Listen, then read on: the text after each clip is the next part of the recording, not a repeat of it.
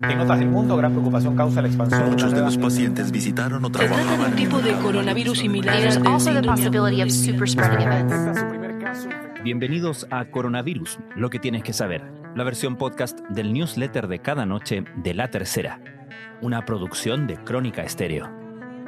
Es domingo 19 de julio. No hubo cambios de medidas en ninguna de las comunas, pero sí ahora hay un plan con fases y parámetros oficializados para regir el nuevo Chile en medio de la pandemia del coronavirus. Esta tarde, el presidente Sebastián Piñera y el ministro de Salud, Enrique París, dieron a conocer el denominado Plan Paso a Paso, con cinco fases que van desde la cuarentena hasta una apertura mayor, pero que siempre mantiene una base de restricciones hasta que la crisis global sea superada por una vacuna u otro factor.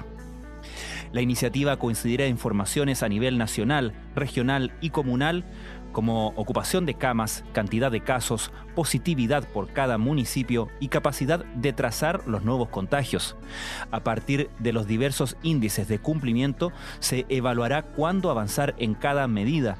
Por ahora, las comunas en cuarentena están en fase 1, las que están sin la medida se ubican en fase 3 y solo las regiones de Los Ríos y Aysén se ubican en la fase 4. La fase 2, que contempla una cuarentena solo en fines de semana y festivos, aún no ha sido estrenada en ningún municipio del país. Este anuncio se da al mismo tiempo que continúan mejorando los indicadores de casos, aun cuando el nivel de contagios sigue siendo muy elevado si se compara con otros países. En el informe epidemiológico dado a conocer esta mañana, la región metropolitana presentó 12.000 casos activos. Hace un mes, la cifra era superior a los 30.000.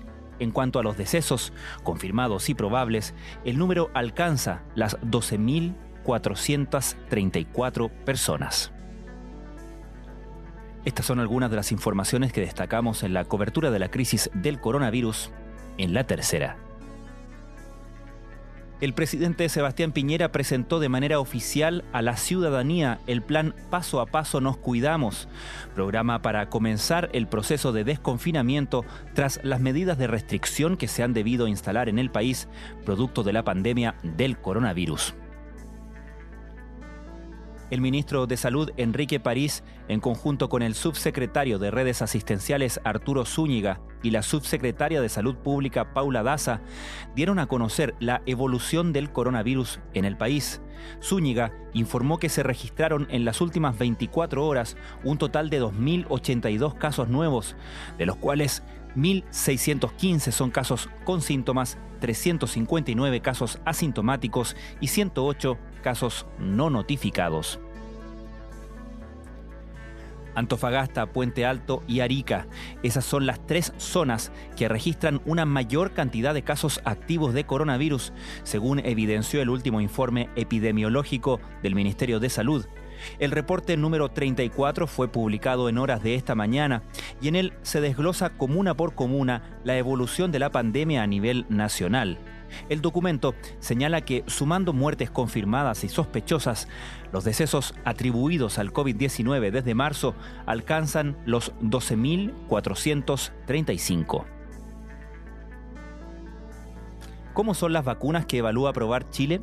Son tres de las más prometedoras del mercado y por lo tanto son algunas con las que el gobierno negocia. No son las únicas, hay al menos otras tres con las que también se iniciaron conversaciones.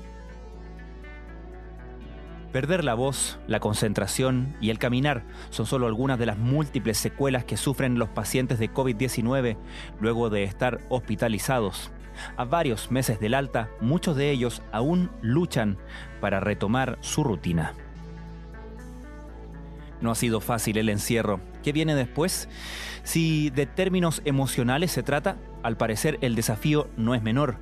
Luego de cuatro meses encerrados, salir de casa no será fácil. El desconfinamiento no solo implicará gestionar la crisis sanitaria, sino también enfrentar el desconfinamiento psicológico. Los conciertos masivos que vimos por décadas han desaparecido de la faz de la Tierra ante el COVID-19. Hace unas semanas, los músicos ingleses iniciaron la campaña Let the Music Play, donde llamaban a subir fotos del último recital al que fuiste antes de que todo cerrara y que hoy parecen imágenes de otra era. En esta nota de culto de la tercera, 14 chilenos asiduos a la música en vivo, por trabajo pero también por fanatismo, cuentan cuándo fue la última vez que estuvieron frente a un escenario y qué pasará si, quién sabe, ese es el último show de sus vidas.